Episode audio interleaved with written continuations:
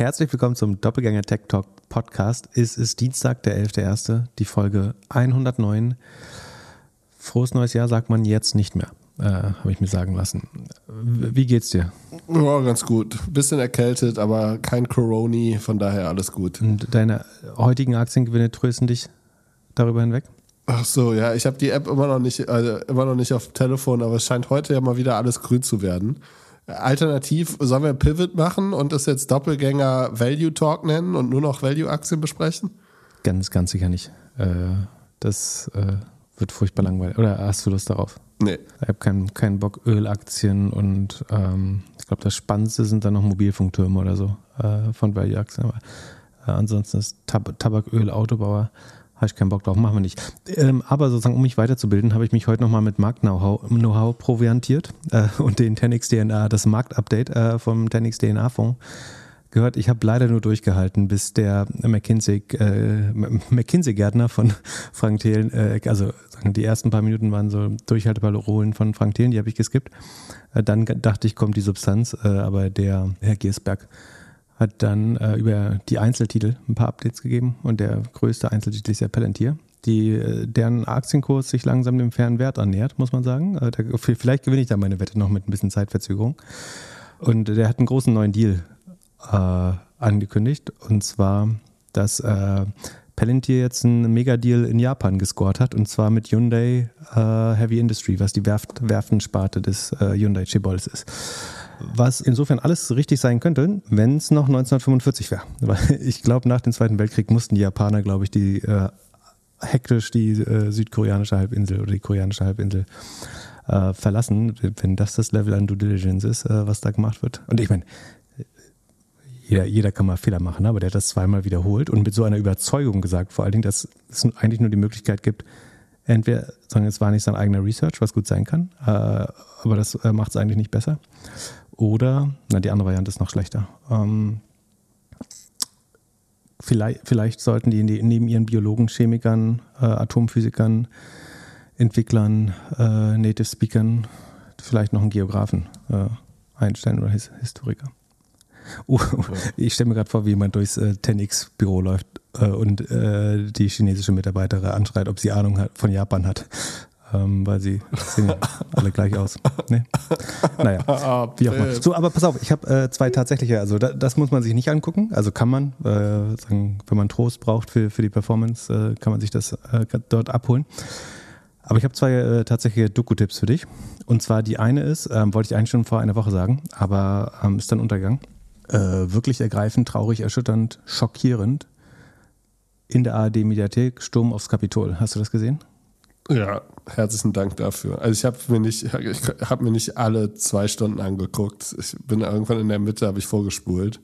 Aber weil es langweilig war oder? Nee, weil einfach, ich fand es zu krass. Das ist too much, also, oder? Äh, ich finde es auch mega krass, ehrlich gesagt. Und ah, ja, es ist Gruselig. wirklich erschreckend. Hast du das Ende gesehen, dass ja. die Leute, die davon überzeugt sind, jetzt versuchen, Wahlhelfer zu werden mit Absicht und so weiter? Oh, Wahnsinn. Echt also, erschreckend. Ähm, ah, also, Moment, ach, verdammt, ich wollte das am Ende eigentlich machen. Also am Ende des Podcasts reden wir noch über spannende Sachen wie die neuen About You-Zahlen. Äh, die verschieben wir jetzt aufs Ende, damit ihr weiter zuhört. Aber wenn ihr dann durchgehört habt, dann könnt ihr euch vor den Fernseher setzen äh, oder vor, vor den Laptop, das Handy und in die ARD-Mediathek gehen. Sturm aufs Kapitol. Ich glaube, man soll sich das äh, anschauen. Ist wirklich gruselig. Und die zweite Doku? Ähm, die zweite ist, es geht um den Shortseller, äh, nicht um Shortseller, Entschuldigung, um den Hedgefund-Manager äh, Stevie Cohn. To Catch a Trader heißt die. Ähm, Gibt es sogar auch auf YouTube, glaube ich. Und zwar geht es äh, über einen auch, auch legendären Hedgefund, der durch Insider-Trading äh, regelmäßig den Markt outperformt hat. Und zwar hat der nach Gebühren, glaube ich, so 40, 50 Prozent gemacht. Und die Gebühren waren aber der Carry, also der Anteil, den der, also ein relativ normales Modell ist dieses 20 and 2. Das heißt, man bekommt 2% Managementgebühr auf das verwaltete Kapital jedes Jahr und 20 Prozent von der Performance, wenn sie eine gewisse Hurdle Rate, also eine gewisse Mindestperformance überschreitet. Steve Cohn hat, glaube ich, 3% Management Fee und 50% Carry, also Performance Fee, äh, bekommen und hat danach noch den Markt outperformed äh, um fünf, oder insgesamt 50% Rendite gemacht, was extrem gut ist und das relativ regelmäßig. Und äh, The Secret Ingredients war nicht Fraud, aber Insider Trading äh, in dem Fall. Und es wird ganz gut beschrieben. Äh, wie man das macht. Und äh, unter anderem auch, hast du schon mal so ein, machst, machst du manchmal so Expertencalls, dass so Research-Firmen dich, so GLG Research oder so dich anruft und sagt, hier möchte jemand aus der Industrie mal deine Meinung zur Mobilitätsstrategie äh, in Deutschland haben oder so? Ach ja, stimmt. Bei Mobilität früher in meinem alten Leben gab es da ab und zu mal Anfragen. Genau. Und es wird unter anderem erklärt, wie ein Teil dieser Research-Firmen einen Teil ihres Umsatzes äh, machen, um, also die machen das eher fahrlässig äh, oder versuchen zu verhindern, aber können es nicht 100% verhindern. Aber es gibt auf jeden Fall äh, Hedgefund-Manager, die sozusagen diese Research-Firmen nutzen, um Insider-Knowledge zu bekommen. Also normalerweise machst du das ja, sagen wir mal, jemand will sich in den Markt einkaufen, also eine Private Equity Firma will vielleicht einen Player kaufen und um den Markt gut zu verstehen, lässt sie McKinsey oder BCG oder Wyman oder Bain äh, ein paar Experten befragen. Das ist der Standard Case. Aber teilweise sind es eben auch Hedge Fund Manager, die versuchen irgendwie herauszufinden, wie, grad, wie voll gerade das Lager bei deinem Arbeitgeber ist oder was die, wie der Auftragsstatus ist, äh, welche Chip-Hersteller alle bei dir bestellt haben. Also ist ganz spannend. Ähm, dauert nicht mal eine Stunde. To catch a trader before the Mets, Steve Cohn was the hedge fund king. Ähm, so, und falls ihr jetzt ein bisschen abschalten wollt, ich kann euch noch die Beastie Boys Reportage Dokumentation empfehlen. Äh, äh, ist das Beastie Boys fand ich sogar gut. Äh, ist, vielleicht, ist das, ist das ja. unsere äh, Common Ground, Beastie Boys? Na, möglich. Es war meine, mein erstes Hip-Hop-Konzert. Damals war ich noch so jung, dass ich nicht verstanden habe, dass die Leute um uns herum so viel gekifft haben. Und äh, ja, die äh, habe ich damals bei der Intergalactic Tour gesehen und die Dokumentation ist halt. Später hast du es dann besser verstanden? Ja, später habe ich es dann verstanden. Also, um, ähm, wer sich über das Husten wundert, Glück hat, gerade einen riesen Joint schon im Mund auch. ja, ja, genau, genau, genau, so sieht's aus. Das kannst du Aber nee, lassen. Äh, krasse, krasse Doku, äh, interessante Geschichte halt von der, von der Band, wie die halt gestartet sind und dann sich nochmal neu erfunden haben und dass das ja auch nicht alles immer so super geklappt hat. Und, und, und, also ja, coole Doku, kann man sich auf jeden Fall reinziehen. Ähm, was ich dich heute fragen wollte, ich weiß gar nicht, wie genau ich drauf gekommen bin, aber wir sprechen ja gleich über About You. Meine Frage an dich wäre, was für About You besser ist.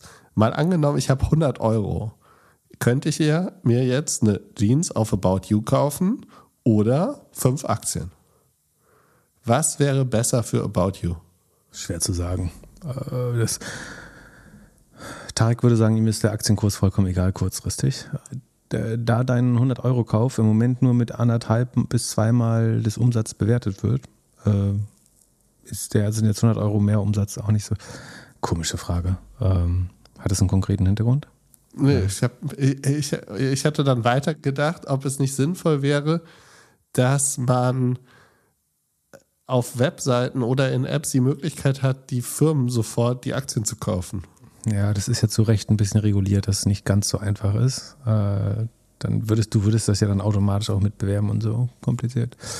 Du meinst, dass die quasi den Retail Tradern und Kunden gleichzeitig noch Aktien anbieten? Ja. Habe ich, glaube ich, nirgendwo gesehen. Ich bin mir auch relativ sicher, das äh, geht nicht so einfach. Ja, aber ist das verboten oder hat das, der, der Traum von hier Steve Bartlett von der Social Chain bestimmt oder nicht mehr Social Chain, eben als Social Chain? Ja, ich hätte jetzt eher gedacht, dass das oder ein. Growth Hack für Robinhood oder so sein könnte. Ja, ich glaube, Reddit wird sowas versuchen und Robinhood wollte es ja und hat es dann gelassen und wenn die es schon nicht machen, dann äh, ist wahrscheinlich ja, ähm, so ein kleines Widget. Das Problem ist ja, du brauchst ja ein Depot. Also musst du brauchst ja erstmal ein Depot und dann, wenn du es dort kaufst, wie willst du es in die, ins Depot transferieren? Das ist gar nicht so einfach, wie man sich vorstellt. Ähm, also vielleicht nimmt er lieber die 100 Euro für, für, für deine Jeans. Ähm, oder für einen NFT von einem Hip-Hop-Künstler. Oder von Paul Ripke, habe ich heute gesehen. Der macht jetzt auch NFTs. Nicht verwunderlich. Erklär du mir mal, ähm, warum unser heißgeliebter Signal-Founder sich vollkommen überraschend zurückzieht. Ich äh, dachte, Signal wäre auf dem Vormarsch äh, und hat noch viel vor sich und jetzt zieht sich der CEO zurück. Was, der hat äh, letzte Woche angeblich einen guten Artikel über, über Web 3 geschrieben und eine Woche später tritt er zurück. Was ist los? Wird, macht der jetzt was mit dem Web 3 lieber? Web 3. Vielleicht macht er dem, was mich verwundert hat, ist, dass er wohl in diesem Mobile Coin involviert ist, der aber weder in dem äh, Web 3 Artikel erscheint, noch in seiner Ich gehe jetzt meine Antwort wäre, äh, Signal wird einfach größer und muss professioneller werden und ähnlich wie es mal Gründer gibt, Gründerinnen, die sagen so, hier das nächste Level ist nicht für mich, geht der raus. Okay, das ist fair. Was macht er dann als nächstes? Wahrscheinlich mit Jack Dorsey irgendein Web3-Experiment. Mhm, ja, spricht schon einiges dafür, oder? Ja, ich denke schon. Ich glaube, wenn nicht, würdest du jetzt nicht das, das Schiff da gerade verlassen. Ja, sonst äh, ist herausgekommen, äh, du bist wieder als Angel aktiv geworden. Wo? wo? Ja, Diesmal? O-Strom, Funding das wurde jetzt hatten announced. wir ja schon äh, ver verlautbaren lassen letztes Mal. Ähm, ich habe gehört, du hast mich missverstanden. Ich habe gesagt, du sollst deinen Strom da kaufen und du hast gleich auch Shares mitgekauft. Wie, brich, brichst du jetzt meine Glückssträhne, indem du äh, Meinst du? dich immer äh, in meine Deals einkaufst? Ja, mal gucken. Ja, äh, war ein witziger Zufall. Ich äh, hatte dem Gründer geschrieben, dass Anyway pleite gegangen ist und dann haben wir ein bisschen weiter geschrieben und dann ging auf einmal alles ganz schnell. Ähm, ja, ich bin jetzt mal gespannt. Ich würde mich jetzt noch nicht als Angel Investor bezeichnen. Ja. Ich glaube, Ich hoffe vor allem, dass du nicht Wachstumsberater äh, für, die, für die wirst. Und äh, genau. wenn du irgend, irgendwas Beratendes da anfängst, möchte ich informiert werden, bitte. Haben Sie dich, haben Sie dich angehört? Ja, ist okay, aber er darf nichts machen. Genau. Er hat gefragt, ist es okay, wenn Glöckler mit investiert? Habe ich gesagt, äh, ja, aber löscht die E-Mail danach. Blockiert, blockiert die im Outlook. Ja, herzlichen, äh, herzlichen. Glückwunsch. Äh, wie, Ja. wie viele Angel Investments hast du schon insgesamt denn? Nicht viele. Nicht viel. Ich, hab, äh, ich lese gerade das Angel-Buch hier von Jason Calacanis und äh, der äh, beschreibt ja, dass man wohl mehr als 100 Angel-Investments braucht. Und dann, das, wa- was ich wirklich schon äh, ja, eher fast peinlich fand, äh, der hat sich ja immer positioniert, dass er der Angel-Investor ist bei, von Uber und er ist Und der Calm. Ent- genau Uber und, Calm sind seine zwei großen Sachen. Und Tesla hatte, glaube ich, ganz am Anfang ein bisschen was reingesteckt. Und dann liest man in dem Buch relativ an, äh, am Anfang, dass er auf einer 5 Millionen Bewertung 25.000 investiert hat bei Uber. Dann äh, würde ich aber jetzt sagen, war er auf jeden Fall nicht der größte und erste und äh, Investor, weil wenn, wenn die Bewertung irgendwie 5 Millionen ist, dann war er auch wahrscheinlich, Das war wahrscheinlich die erste Runde bei Uber. das war die erste Runde und Könnte ich wie groß war die. Runde dann? Na, Also wenn er auf 5 Millionen investiert hat, war es vielleicht eine Million von Angels Okay. und er hat halt ein 25.000 Euro. Aber das dürfte ja 1000x gemacht haben, oder? Ja, gut Geld hat er auf jeden Fall verdient, Also aber sind wahrscheinlich 25 Millionen draus geworden. Ich hätte mich jetzt dann nicht so hingestellt und gesagt, ich bin der Super Angel. Aber gut, das ist Ja, das. ist die Story ist ja, die Story ist gut. Der, äh, ich habe viel gemeinsam mit dem, äh, äh, lustigerweise. Also ich, ich, also ich hoffe einige Sachen nicht, aber ähm, der war auch Paramedic, also Rettungssanitäter ähm, und hat ja auch mit äh, SEO und so angefangen äh, und, und Publishing. Und erfolgreicher Podcaster. Und ist äh, ein super erfolgreicher Podcaster. Äh, inzwischen zusammen mit seinem, also war es auch allein schon. Und ich finde den schon sehr umtriebig. Und äh, wenn ich wählen müsste zwischen Gary Vee und dem, würde ich sagen, finde ich den besser. Ja, auf jeden Ja. Fall. Wobei, würdest du, mit welchen der beiden würdest du lieber einen Abend verbringen? Du, das ist ja eh nicht so mein Ding, wie du weißt. äh, ja, schwere Frage. Ich, ich, weiß nicht, ob Gary Vee normal ein bisschen ruhiger ist. Dann vielleicht sogar der. Ähm, ich finde die beide jetzt vom Typ nicht super angenehm. Und lernen kann man, glaube ich, von beiden was. Boah. Glaubst du, du würdest gegen Jason im Poker gewinnen? Ach, die, die Frage ist, ob du an 100 Abenden gewinnst. An einem Abend kannst du mal gewinnen oder verlieren. Ähm, ich glaube, ich hätte eine Chance, ja. Aber ob die jetzt 40, 60 oder andersrum ist, weiß ich nicht. Vielleicht, vielleicht erleben wir das ja nochmal. Aber genau, ach so, genau, ich, äh, da- dann werde ich ja Jason, weil dann können wir zumindest, äh, zumindest Poker spielen. Ja. Und guten Wein trinken. Also Da legt er großen Wert drauf, dass er sehr teuren Wein trinkt. Ja, So. ich wer- werde berichten, wie das Buch so Genug, das ist schon wieder hier eine halbe Stunde Smalltalk schon wieder. So, wir müssen hier zu Fachthemen. Also wir machen nachher, äh, es wurde sich gewünscht, äh, kurze Vorschau, äh, About You, dann wollte jemand Boost eingeordnet bekommen, ähm, also einen schwedischen Konkurrenten von About You. Ähm, wir haben ein paar sehr gute Hörerfragen. Wir reden über die Übernahme von äh, Singa durch Take-Two, über ein neues Spotify-Feature, tausend andere Sachen. Aber wir fangen an mit, mit Singa tatsächlich. War, da- war Singer der Laden, der Farmville gemacht hat? Genau, das ist Mark Pinkes, ist der Gründer. Äh, und äh, Singer ist Farmville. Ist sehr hochgeschwommen, sozusagen mit der Facebook Mobile und Gaming äh, Initiative.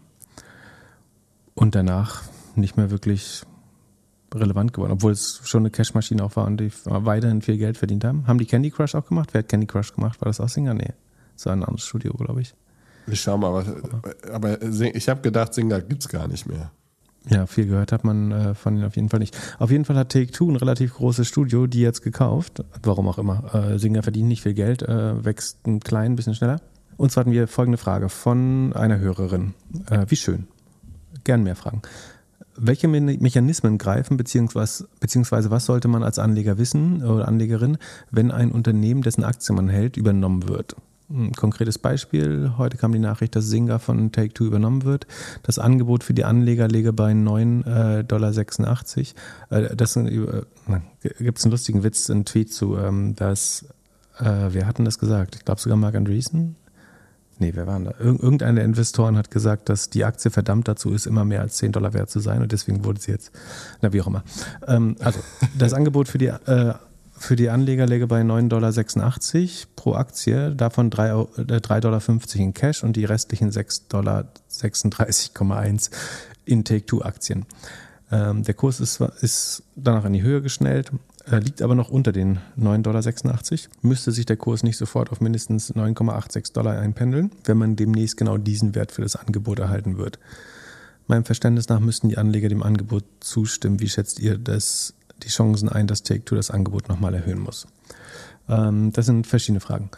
Also der Deal ist in dem Fall tatsächlich so strukturiert. Also prinzipiell ist es so, wenn eine Firma verkauft wird und das zum Beispiel in Aktien bezahlt wird, dann bekommt man in, in sein Depot oder ähm, ja, in sein Depot einfach die alte Aktie ausgebucht und die neue Aktie eingebucht, äh, was in der Regel dann sozusagen zum gleichen Wert äh, in Euro oder äh, Dollar sein sollte.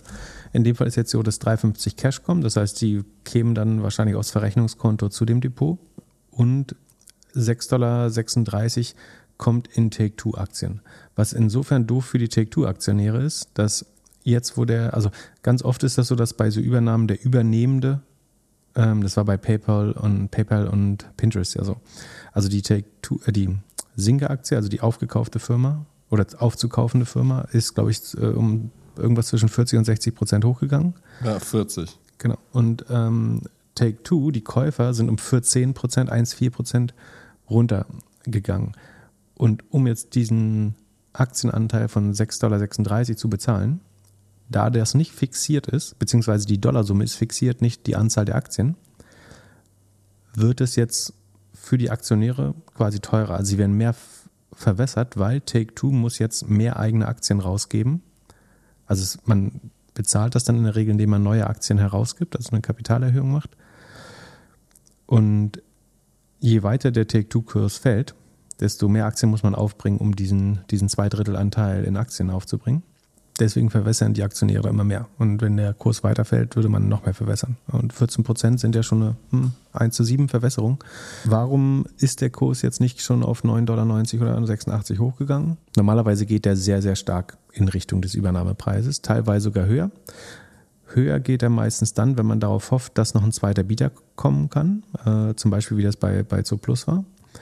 Wenn er da drunter bleibt, heißt es eigentlich, dass rationale Investoren damit rechnen, dass der Deal noch scheitern könnte. Aus welchen Gründen auch immer, dass jemand das zurückzieht oder so. Ähm, wobei das hier ein Angebot war, ähm, dass es vielleicht von Kartellbehörden blockiert wird oder so weiter. Aber normalerweise geht er schnell in die Richtung. Anleger können in der Regel zustimmen, ab einer gewissen, also in Deutschland ist das, glaube ich, bei 90 oder 95 Prozent. Äh, wenn so und so viele Anleger zugestimmt haben, dann kann man rausgesqueezed werden. Das heißt, dann können die anderen zwangsabgefunden werden. Ähm, sofern man nicht hofft, dass, in der, dass man in Zukunft irgendwie da noch ein besserer Deal um die Ecke kommt, macht das in der Regel Sinn, dem zuzustimmen. So eine große Ausnahme war jetzt dieser Rocket Deal zum Beispiel, wo die an, wo Paul Singer dann, äh, das habe ich im letzten OMR-Podcast kurz erklärt, oder äh, Philipp Westermann und ich haben es zusammen äh, erörtert, ähm, wer es noch nicht gehört hat. Da war es ja so, dass du theoretisch, wenn du zu früh Ja gesagt hast zu dem Abfindungsangebot, ähm, dann hast du einen deutlich schlechteren Preis, also einen wirklich erheblich schlechteren Preis als der Hedgefondsmanager Paul Singer von Elliott Management äh, bekommen. Da wäre es schlau, schlauer gewesen, auf den fundamentalen Wert der Aktie zu vertrauen und die zu halten, weil sie wirklich unterbewertet war zu dem Zeitpunkt. Genau, sehr viel mehr gibt es da, glaube ich, nicht zu sagen. In der Regel muss man sich um nicht viel kümmern. Ähm, äh, im Zweifel das Angebot annehmen. Man kriegt dann neue Aktien. Und wenn man die Firma nicht halten will, dann würde ich sie auch relativ schnell, also wenn man an Take-Two weniger glaubt als an Singer, dann würde man die auch relativ schnell verkaufen. So. Ja, und wieso wird Take-Two dann so abgemahnt? Also mit minus 14 Prozent? Weil man den Fit nicht sieht? Ja, genau. Entweder weil man den, den strategischen Fit nicht sieht oder weil man, also die zwei, zwei typischen Gründe ist, man glaubt, dass das strategisch gar nicht zusammenpasst. Und das andere ist, dass man glaubt, dass es überzahlt wurde, also dass es zu teuer äh, gekauft wurde.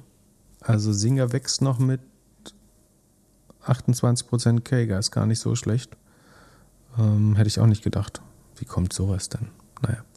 Wie auch immer. Dann die nächste Frage war von, von Michael. Ähm, sein Stockpicking konzentriert sich stark auf die Gaming-Branche und er mochte die Roblox-Folge. Äh, man könnte jetzt sagen, sich auf die Gaming-Branche zu kontrollieren, äh, konzentrieren, ist schon relativ gefährlich natürlich. Ähm, aber es ist tatsächlich eine Branche, von der man die allermeisten Analysten davon ausgehen, dass sie viel Rückenwind haben wird in Zukunft.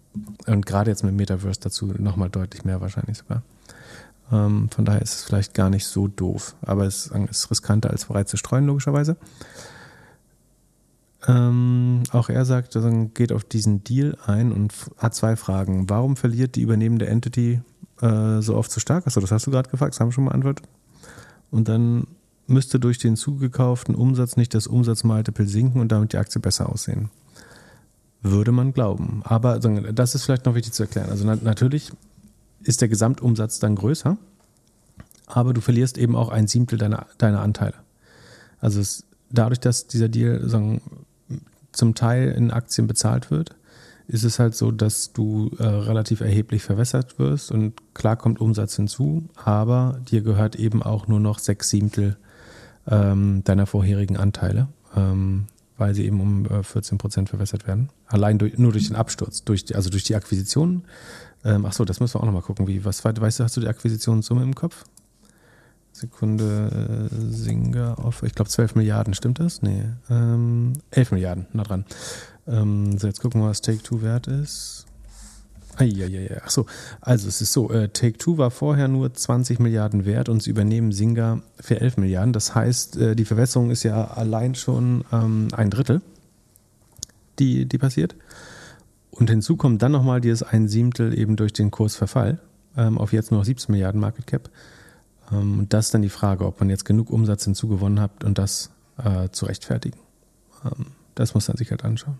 Wow, also das heißt, wenn die Aktien sich noch weiterentwickeln, könnte es doch sein, dass es auch, also eigentlich eher ein Merger wird. Genau, genau. Weil ich gerade sage, irgendwann wird es ein Merger, wenn es so weitergeht. Ähm, wir können auch mal gucken, was, äh, wie die sich beim Revenue unterscheiden. Also Take-Two Interactive macht ähm, dreieinhalb Milliarden Revenue ganz rund und Singer macht 2,7 Milliarden. Ja, dann macht das halbwegs Sinn. Ähm, ja, das ist eigentlich fast ein Merger. Ne? Ähm, naja, aber wie gesagt, man, man bekommt da schneller wachsendes Revenue dazu. Das ist ganz okay. Ähm, das macht im Moment allerdings keinen Profit. Ähm, aber man wird erheblich verwässert. Und ein paar Leute scheinen das eben äh, nicht zu, zu, zu, mögen. Weil die Frage ist halt, wo jetzt die weitere Strategie für Singa ist. Ähm, Take Two hat ja eine ganz gute Pipeline mit äh, GTA und so weiter, aber naja, ich weiß ja, nicht. Die müssen jetzt Metaverse-Apps bauen. Ja, das habe ich erst überlegt, ob es ein Acquihire ist, aber 11 Milliarden und wenn du selber nur 17 Milliarden wert bist oder 20, dann äh, macht das ja auch gar keinen Sinn. Ähm, ich wusste gar nicht, dass die äh, Verhältnisse so, so knapp sind. Genau. So, dann musst du mir was erklären. Und zwar habe ich ähm, vor ein paar Tagen gelesen, Spotify baut Call to Action Cards in die Podcast-App rein. Das heißt, unter Podcast kannst du Call to Action, klingt besser als Werbemittel, ähm, aber kannst du Anzeigen von Werbetreibenden sehen. Das macht Sinn, weil Podcast-Werbung verkauft. Hast du schon mal wer was gekauft oder äh, was abonniert oder gemacht, weil es ein Podcaster beworben hat? Hm, lass mich überlegen. Ich, ich, würde es nicht ausschließen. Ich kann mich nicht konkret erinnern. Ich würde sagen, dass Podcast-Werbung eher so, ähm, wie sagt man, Awareness oder Branding. Also, genau, ich finde es besser. Ah, nicht mal nur Branding, sondern so, um im richtigen Moment top of mind zu sein. Also, dass wenn mal jemand fragt, was ist eigentlich die eine gute, sichere Messaging-Solution oder Kollaborations-Solution oder dass man dann eben, oder was, was ist Identity Solutions? Also um, um Category Creation zu machen, finde ich es eigentlich total gut. Es gibt so einen Begriff, der heißt Category Creation. Ähm, das Buch äh, habe ich lustigerweise heute gerade drüber geredet, aber ähm, das Buch heißt Play Bigger dazu. Wer, weißt du, wer Identity Solutions macht? Müsste eigentlich wissen, so viel Podcasts, wie du hörst. Okta. Aber die sagen halt sozusagen, also die kreieren halt eine neue Kategorie, in dem, von der du natürlich vorher gar keine Ahnung gehabt hättest. Aber weil du es immer wieder in Podcast hörst, verbindest du mit äh, irgendwie Login Experience oder Identity Solutions eben Okta. Oder mit Security, CrowdStrike oder etc. etc. Ich glaube, dafür ist Podcast-Werbung gut. Ähm, mit diesem Call to Action Buttons kannst du natürlich, äh, das sagst du, glaube ich, ganz richtig, so den, den Medienbruch ein bisschen überwinden, ne? dass du sagst, ich kann jetzt direkt, wenn ich die Werbung höre, weiß ich, ich komme da direkt zu einem Deal oder bin nur einen Klick entfernt von der richtigen Webseite. Ähm, ja, also das ist jetzt wohl schon live in Amerika. Also wenn man in Amerika einen amerikanischen Podcast hört, kann man das schon miterleben, dass man dann eine Landingpage oder ein Pop-up sieht wahrscheinlich ähnlich aus wie das Pop-up, das man irgendwie hat, wenn Spotify sagt, hier ist eine neue Platte. Und dann klickt man darauf und kann dann beispielsweise kommt man dann auf die Webseite von dem Rucksack oder was auch immer gerade beworben wird. Ich glaube, da gibt es halt zwei Punkte, warum Spotify das macht und da Lust dran hat. Das eine ist, sie wollen gerne mit Geld verdienen an dem Werbe Geld so. Aktuell funktioniert der Podcast-Werbung ähnlich wie Influencer-Marketing, dass da eigentlich die Plattform nichts dran verdient. Mhm, Und das, das andere ist, dass sie halt auch versuchen, weg von dem RSS-Feed zu kommen. Also das versucht der Apple auch so ein bisschen mit den Premium-Sachen, aber die Plattformen wollen halt alle ihren eigenen exklusiven Content und ihre eigene exklusive Technik dafür zu haben. Und das könnte halt ein Grund sein, warum man nur Spotify macht, weil man dann mit den Werbebannern das dort gut einspielen kann. Ja, ich glaube, der, der erste Grund ist auf jeden Fall mega wichtig, dass du sagst, das ist ein Grund für Advertiser, über Spotify zu werben, ähm, statt direkt mit dem Podcast zu kollaborieren. Ähm, weil Podcast-Werbung ist eine, wird, wird 2022 wahrscheinlich zwischen 1,6 und 2 Milliarden groß werden. Äh, ich schätze ein bisschen größer sogar. Ähm, und Fakt ist, Spotify hat nicht mal 10% von dem Markt im Moment. Ähm, und bei ihren Umsätzen wäre das ein relevanter Teil, da, da mehr von zu gewinnen. Und es hat eine hohe Marge, äh, Werbung. Und das ist eins der, der besseren ähm, Incentives für Werbetreibenden zu sagen, statt mit dem Podcast zu verhandeln. Ähm, das funktioniert ja nur, wenn du die Dynamic Ad Insertion benutzt von Spotify. Also das äh, wenn man das eben nicht Host-Red einspricht, sondern dass man so automatisiert von, also über Spotify eine Werbung ausliefern lässt. Das ist für beide Parteien wahrscheinlich, also für die Host als auch für die Advertiser wahrscheinlich ein Trigger zu überlegen, das nicht doch über Spotify zu machen, um Zugang zu diesem Feature zu erhalten. Weil Fakt ist, wenn wir das jetzt mit dem Werbetreibenden machen würden, würden wir das äh, so nicht ermöglichen können, sondern wir müssen weiter mit Gutscheincodes, Link in Shownotes, ähm, und so weiter arbeiten, theoretisch. Ja, das Beste, was für Spotify passieren könnte, ist, dass Podcaster irgendwann nur noch sagen, hört uns auf Spotify und überall da, wo ihr Podcast sonst noch hört.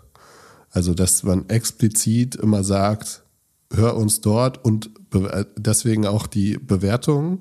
So, der, der, der, der große Unterschied ist, dass halt Podcaster, Podcasterinnen gerne gesagt haben, bewertet uns auf iTunes und das ist halt immer noch mal ein super Intent, um diese Podcast-App zu nutzen und zu öffnen. Und ja, Spotify wird sich wahrscheinlich überlegen, okay, was müssen wir alles bauen, damit die Podcast, damit wir die App Nummer eins sind für die Podcaster, dass sie uns bewerben.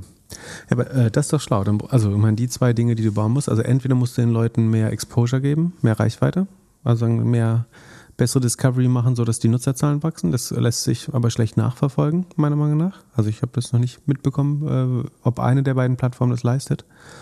Ähm, und das andere ist halt, dass du die Plattform wirst, die besser monetarisiert, indem du zusätzliches äh, Revenue machst oder zusätzliche Werberevenue, unabhängig von, von der eventuell eigenen Podcast-Werbung. Und dann hätten wir natürlich einen Anreiz zu sagen, wir schicken alle unsere Fans erstmal zu Spotify und dann darfst du hören, wo du sonst noch möchtest, weil wir wissen, dass man da mehr aus dem Hörer rausholt. Was ja nicht unser primäres Ziel ist, aber ähm, insofern erscheint das sinnvoll. Ja, da wird die Reise wahrscheinlich hingehen. Mal schauen. Aber was wäre das Killer-Feature? Also was wäre das Killer-Feature, dass du sagst, äh, also alle Leute auf eine Plattform rüberziehen würden wir nicht machen, aber um zumindest eine stark zu bevorzugen? Ich weiß es ehrlich gesagt nicht. Ich äh, finde es ganz angenehm, dass, es, dass das System so ist, dass wir halt nicht nur eine Plattform bespielen müssen und dann noch unseren Discord-Server haben, mit dem wir dann kommunizieren können. Aber vielleicht wird es auch da hingehen, dass man halt so ein bisschen CRM da noch drin hat und mit seinen, mit seinen Leuten kommunizieren kann. Ah, das, das äh, das Killer, jetzt das Killer-Feature ist, ich kann die Abonnenten anschreiben. Also wir dürfen mit jeder Folge eine Push-Notification individualisiert rausschicken. Ja, oder Umfragen und äh, so, solche Sachen machen. Ähm, und halt, also eine wirkliche Interaktion. Also eigentlich das Zusammenführen von Discord und, und, so, einem Player. Äh, ja, vielleicht noch ein bisschen Interaktion von, von Twitter oder sowas, äh, dass man halt so ein richtiges Community-Thema daraus baut, dass wir ja aktuell aus vielleicht zehn verschiedenen Pro Produkten oder fünf verschiedenen Produkten irgendwie machen. Hm. Ja. Aber auf der anderen Seite, es gibt ja viele, die auch einfach nur den Podcast hören und für die reicht ja das, was, was Spotify da so macht. Aber ich glaube, dass, dass Spotify auf jeden Fall viel Zeit investiert, um zu schauen, okay, wie werden wir der beste Player, weil wir kriegen hierüber einfach unglaublich viele Nutzer. Und die Zahlen, man müsste mal die alten Zahlen analysieren von den Jahresrückblicken, wie sich das unterscheidet, äh, also unterscheidet zwischen der Musik-App und der Podcast-App. Hm. Und Podcasts haben halt keine COX. Also fremde Podcasts haben keine ähm, Cost of Revenues. Ähm, das heißt, wir stellen das hier online. Podcast, äh, Spotify kostet das außer ein bisschen AWS-Fees fast gar nichts. Ähm, ihre eigenen Exclusive haben Erstellungskosten, aber so, wahrscheinlich ist die Gross Margin da auch 70, 80 Prozent. Und das ist einfach deutlich besser als das Musikmodell. Das darf man nicht vergessen. Deswegen wird es immer viel des strategischen Fokus. Aber die Gefahr ist natürlich so ein bisschen, dass es dann nicht mehr der Number One Music Player. Also wenn du Podcast zu sehr pusht, verlierst du irgendwann die Music Audience und kommt Tidal dann nochmal hoch. ja, wer weiß. Die wollen ja auch kommunizieren und die Künstler zahlen. Mal schauen. Du hattest bei Zoom von einer ganzen Weile mal schön gezeigt, wie man auslesen kann, dass das Wachstum vielleicht doch nicht mehr so gut ist, weil man sehen konnte, dass wie viele Annual oder Jahresverträge abgeschlossen worden sind. Mhm. So ungefähr. Mhm. Nun, nun hat ein Hörer gefragt, ob du das mal für HubSpot machen könntest, weil seiner Ansicht nach würden die auch sehr darauf drängen, dass man jährliche Verträge abschließt. Hm. Ähm, also, was wir damals gemacht haben, war, oder beziehungsweise ich habe das jetzt im Sheet mal, ähm, also in unserem doppelgänger.io slash Sheet, ähm, da ist HubSpot ja sowieso drin und ich habe es ja mal versucht zu machen. Also wichtig dazu zu sagen, das ist nur eine Heuristik, das ist so Pi mal Daumen. Äh, das hat bei Zoom sehr gut funktioniert und war relativ predictive, also es hat die Zukunft gut vorhergesagt. Äh, ich erkläre gleich, was wir genau gemacht haben. Ähm, und das könnte, theoretisch müsste das bei, bei den meisten SaaS-Companies so funktionieren. Ähm, es ist aber nie treffgenau. Also ich würde sehr vor, das wäre jetzt immer nur ein Indikator, den ich nutze, bevor ich damit jetzt todsicher irgendwelche gehebelten äh, Wetten auf die Aktie mache oder so. Wenn du gehebelten Wetten sagst, dann würde ich sagen, machen wir einmal kurz den Disclaimer. Liebe Freunde der gepflegten Aktienanalyse, hier spricht Arthur May, der CMO und Vorstand für Marketing bei Ionos. Für diejenigen, die uns nicht kennen, wir sind Europas größter Cloud-Anbieter. So wie die Doppelgänger euch fit für Investments machen, sorgen wir für euren Online-Erfolg. Wie ihr der Presse und diesem geschätzten Podcast hier entnehmen konntet, planen wir noch in diesem Frühjahr technisch IPO-ready zu sein – damit innerhalb der nächsten zwei Jahre ein lukratives Cloud- und Software-as-a-Service-Unternehmen zum Investieren bereitsteht. Aus eigener Erfahrung kann ich bereits sagen, kaum ein anderer Bereich wird so gut reguliert wie das Finanzwesen. Deshalb ist hier wichtig zu erwähnen, dass keine Haftung von den beiden Philips übernommen werden kann. Anlageentscheidungen sollten unter keinen Umständen aufgrund der gehörten oder gelesenen Informationen getroffen werden. Die beiden Jungs übernehmen keine Garantie oder Haftung für die Richtigkeit Vollständigkeit und Aktualität der zur Verfügung gestellten Inhalte und Informationen. Wenn ihr sehen wollt, wie gut die WordPress-Skills von Philipp und Philipp sind, schaut auf www.doppelgänger.io vorbei. Vor allem aber auf doppelgänger.io slash disclaimer. Hier erfahrt ihr mehr zum Ausschluss der Haftung. Kleiner Insider-Tipp, auf der Disclaimer-Seite sieht man übrigens auch, welche Aktien die beiden Doppelgänger gerade halten und sogar welche Pip zurzeit shortet. Also, vorbeischauen lohnt sich. Prinzipiell ist es so, dass äh, insbesondere SaaS-Companies die Besonderheit haben und insbesondere wenn sie jährlich Rechnung stellen oder sogar incentivieren, dass man jährlich bezahlt, also dass man zum Beispiel statt zwölf Monate nur elf Monate bezahlt oder zehn Monate, wenn man im Voraus zahlt, dann ist es so, dass rein äh, buchhalterisch ist es so, sagen wir mal, der Einfachheit halber, am 1. Januar schließt du ein Zoom-Abo ab. Du äh, entscheidest dich, du möchtest nicht mehr, dass der Call immer nach einer Stunde abgebrochen wird im Free, sondern du äh, möchtest ein bisschen angeben, machst dein eigenes Zoom-Abo und zahlst dann irgendwie 1000 Euro für ein Jahr im Voraus. So. Das buchhalterisch heißt das, äh, Zoom erfährt eine Einzahlung von 1000 Dollar und Umsatz für dieses Quartal von 250 Dollar, weil es den Umsatz nur im Fortschritt mit der Nutzung buchen kann. So, und äh, außerdem entstehen 750 Euro, äh, Dollar, im, im Deutschen wäre es Rechnungsabgrenzungsposten oder äh, sagen eine Leistungsforderung.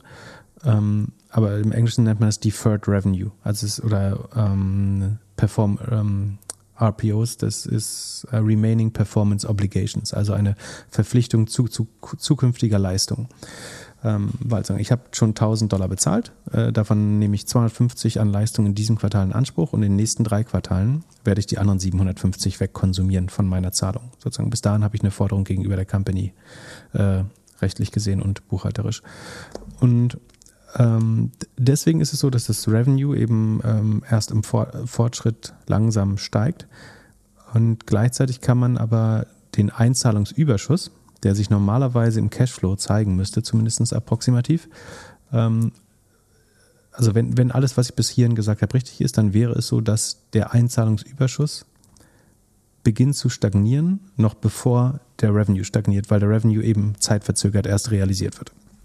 Das hat bei Zoom perfekt geklappt und so konnte man viel Geld sparen oder äh, zu einem sehr guten Zeitpunkt aussteigen, äh, sozusagen aus der Bubble. Und ähm, wie macht man das? Also wie findet man den Einnahmenüberschuss raus? Ähm, oder die, die, die Einnahmenhöhe, also die, die Collections oder die Billables, das, was tatsächlich an Neuverträgen geschlossen wurde, müsste ja theoretisch ähm, die Summe der Zahlungsüberschüsse sein. Also wie viel Cash habe ich generiert und das ist der Operational Cashflow, äh, ist, glaube ich, die beste Kennzahl dafür. Also das Cash, was der normale äh, Geschäftsbetrieb äh, generiert hat. Plus alle Auszahlungen. So die Auszahlungen kennen wir in der Regel nicht, aber wir kennen die Ausgaben und die sind im Gegenteil zum Revenue, was eben so deferred wird und verzögert ist, sind die Ausgaben relativ stetig und sagen die die Streuung zwischen Auszahlung und den Kosten, die verbucht werden in den sogenannten Operational Expenses, ähm, ist nicht so groß. Das heißt, man kann, wie gesagt, das ist alles Pi mal Daumen und äh, wir sind keine Experten, ähm, aber man wahrscheinlich ist nicht komplett dumm zu sagen, wir nehmen an, dass die Operational Expenses zu 100 Prozent auch sofort zahlungswirksam werden. Die verschieben sich zwar auch mal, weil natürlich auch Zoom manche Rechnungen einmal im Jahr zahlt und manche so, aber das gleicht sich im, ähm, dadurch, dass die Kosten noch nicht so schnell steigen, gleicht sich das ein bisschen besser aus. Ähm, und wenn man dann den Überschuss, den Zahlungsüberschuss hinzurechnet, dann hat man eigentlich, was an Einzahlungen reingekommen ist, dieses Quartal. Und das müsste eigentlich so, äh, entsprechen der Summe aller abgeschlossenen Verträge äh, und erneu erneuerten Verträge. Und diese Summe würde dann stagnieren, sobald keine Neukunden mehr gefunden werden, während das Revenue noch bis zu drei Quartale weiter steigen würde, theoretisch. Äh, während man bei der Firma aber schon weiß, eigentlich, das endet nicht gut. So. Und durch diese Heuristik kann man das so ein bisschen antizipieren. Ähm, wie gesagt, es, es, wird da nicht irgendwie mein Haus drauf wetten. Ähm, was man sieht, ist, dass es bei HubSpot im Moment zumindest nicht so aussieht. Ähm, spannenderweise sah es im Vorquartal so ein bisschen aus, aber ähm, Im Q3 ist es so, dass die, was ich jetzt als Collections ähm, approximiert habe äh, oder geschätzt habe, liegt, ist dann so bei 327 Millionen. Äh, Im Vorquartal waren es 300 Millionen. Also es ist ein zehnprozentiger ähm, Quartal-zu-Quartal-Anstieg bei den möglichen Collections. Ähm, das Gesamtwachstum ist 48,8 äh, beim Revenue. Das heißt, das, sind, das ist glaubhaft, dass es dann im Quartal 10% macht. Ähm, von daher sieht das äh, noch gut aus. Das Quartal davor sah nicht ganz so gut aus. Ähm, ich, was vielleicht sinnvoll ist, ist diesen Wert jetzt weiter zu beobachten. Ähm, bloß weil wir es jetzt noch nicht sehen, heißt ja nicht, dass es nicht kommen muss. Aber ich sehe jetzt nicht, die, das zu überprüfen ist wahrscheinlich schlau. Ähm, ich sehe jetzt aber nicht, äh, es gibt jetzt keinen Grund daran zu glauben, dass es ähnlich wie bei Zoom enden wird. Was zusätzlich, was ein bisschen wir haben das letzte Mal, glaube ich, erwähnt, aber was ein bisschen besorgniserregend ist, ist, dass die Marketingquote einfach sehr hoch bleibt bei äh, HubSpot. Also obwohl man davon spricht, dass eigentlich alles über Word of Mouse und Flywheel und was weiß ich funktioniert, ähm, geben sie über die Hälfte des Umsatzes für Marketing aus. Es passt nicht 100% von der Story zusammen. Andererseits, um die Effizienz dieses Marketings zu messen, gibt es ja die sogenannte Magic Number. Und die sieht ähm, im Bereich zwischen 0,7 und 1,0 in den letzten drei Quartalen eigentlich sehr gesund aus. Würde die jetzt runtergehen, müsste man eventuell das nochmal revidieren, was ich gesagt habe, aber im Moment sieht die Magic Number als Grad für die Marketing-Effizienz äh, relativ gut aus. Und die Magic Number sagt letztlich, wie viel Geld, Marketinggeld muss ich aufwenden, um ein Euro neues ARR ähm, hinzuzugewinnen. Ähm, oder andersrum, aus, aus äh, einem, eigentlich sagt es aus, wie viel neuen, neues ARR gewinne ich durch 1 Euro Marketingausgaben hinzu. Das ist die genaue Aussage. Und die ist im Moment bei 0,72. Das heißt, ähm, nach ungefähr 1,4, 1,5 Jahren, ähm, also einem Jahr und vier Monaten, ein Jahr und fünf Monaten, äh, nicht, nicht anderthalb Jahren, ähm, bekommt man das Geld, was man in die Kundengewinnung gesteckt hat, äh, wieder rein. Das ist noch ein total akzeptabler Wert. Äh, toll wäre es, wenn man es unter einem Jahr zurückholt. Äh, das ist äh, aber dann eigentlich fast schon wieder zu gut. Dann müsste man mehr Geld ausgeben. Von daher steuern Sie das sozusagen von außen zu sehen bisher in die richtige Richtung. Ähm, genau.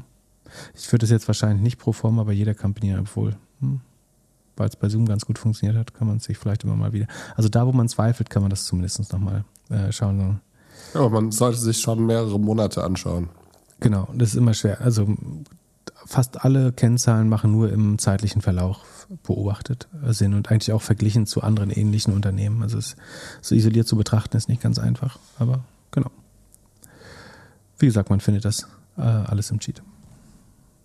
Dann haben wir eine Frage von einem mittelständischen Fachverlag in der Gesundheitsbranche. Und zwar sind dort die Haupteinnahmenquellen das eigene Magazin, Bücherverkäufe, Anzeigen, eigene Webseite, Newsletter und dann gibt es noch ein Lernprogramm, also online ähm, für die Branche und äh, ja, äh, noch andere Möglichkeiten, Geld zu verdienen.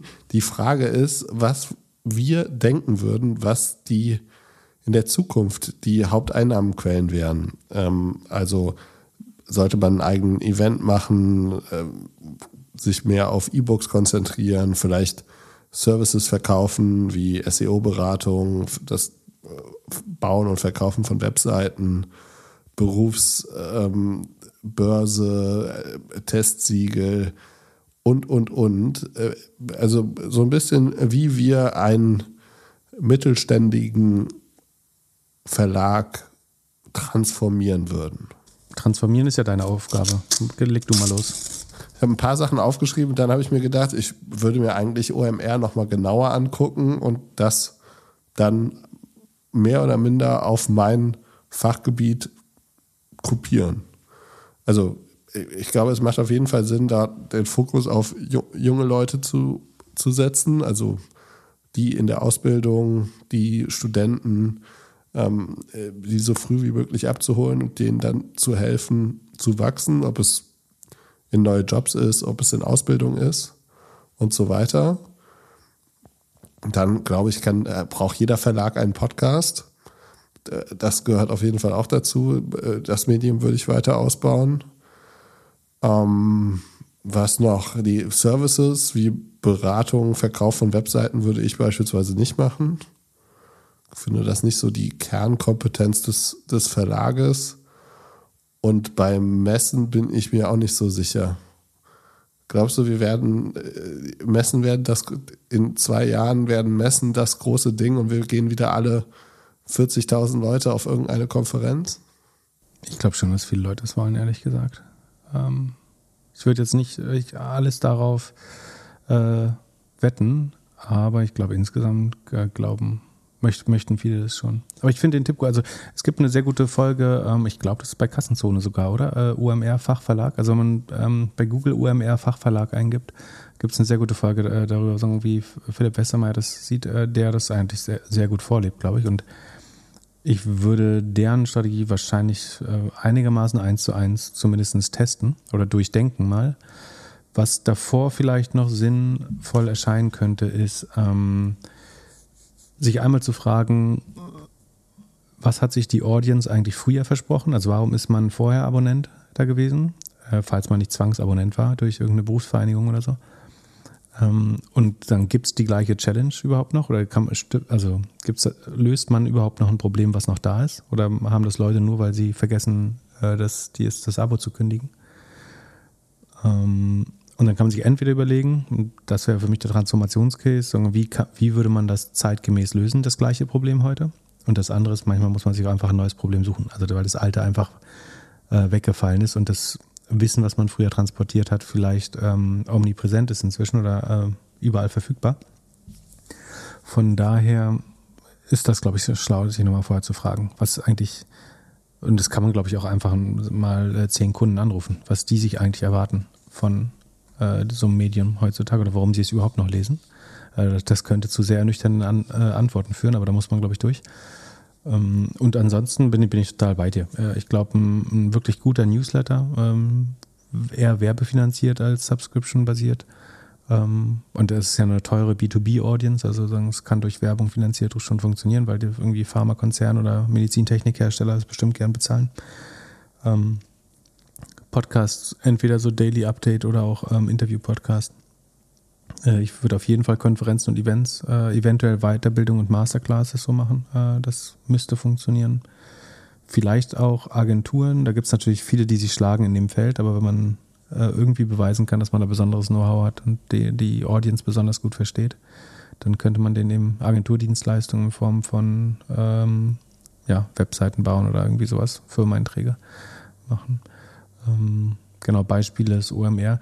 Ähm, es gibt bestimmt ein paar andere Fachfälle. Also ich würde mir einfach mal anschauen, was die anderen in der Branche machen. Äh, ich erinnere mich noch aus der Trade Machine Zeit, dass der Vogelverlag teilweise äh, es ganz gut hinbekommen hat. Du, ähm, teilweise, manchmal kann es Sinn machen, einen Marktplatz zu machen. Ich weiß jetzt nicht, welcher Bereich der Gesundheitsbranche das ist, aber ähm, es könnte sogar sein, dass es Sinn macht, irgendwie für einen, Einkauf oder so einen Marktplatz äh, zu machen. Aber am Ende geht es darum zu verstehen, was die Bedürfnisse, also ich würde das fast wieder wie ein Startup anfangen und schauen, also was ist eigentlich ein Problem, was noch Lösung braucht, äh, wo kann der Fachverlag noch hilfreich sein und dann das bauen. Und mal angenommen, du wärst 25, würdest gerne in drei bis vier Jahren mit deiner Freundin eine Weltreise machen und hast jetzt 30.000 Euro, die du dafür anlegen möchtest. Was würdest du machen? ETF. Also erstmal, äh, Mauro, coole Planung, viel Spaß auf der Weltreise. Also die richtige Antwort ist, wenn man das Geld voraussichtlich in drei bis vier Jahren braucht, dass man es dann eigentlich nicht in Aktien investieren darf. Auch nicht in MSCI World, würde ich sagen. Also die Wahrscheinlichkeit, dass man da was falsch macht, ist ein bisschen niedriger, als wenn man in Aktien, also Einzeltitel investiert. Aber das würde ja auch bedeuten, dass jeder, der und jede, die in fünf bis zehn Jahren irgendwie eine Immobilie kaufen möchten, dass die einfach das Geld auf dem Tagesgeldkonto haben sein lassen sollten. Ja, eigentlich ist halt schwer, ne? Aber eigentlich schon. Äh, du könntest zum Robo-Advisor packen, aber auch die haben das ja nicht gut hinbekommen, den Wert zu bewahren äh, im Schnitt. Ich meine, es gibt ja jetzt bald wieder Zinsen. Das heißt, das Problem wird ein bisschen kleiner. Aber ich finde, drei, drei bis vier Jahre ist natürlich so die, die Grenze. Also was man sagen kann, ist, wenn man glaubt, dass man dann die Flexibilität hat, dass man es in drei, vier Jahren, wenn es zwar wirklich schlecht aussieht an der Börse, im schlimmsten Fall sagt, ich verschiebe die Weltreise nochmal ein Jahr oder zwei Jahre, dann könnte man es vielleicht machen.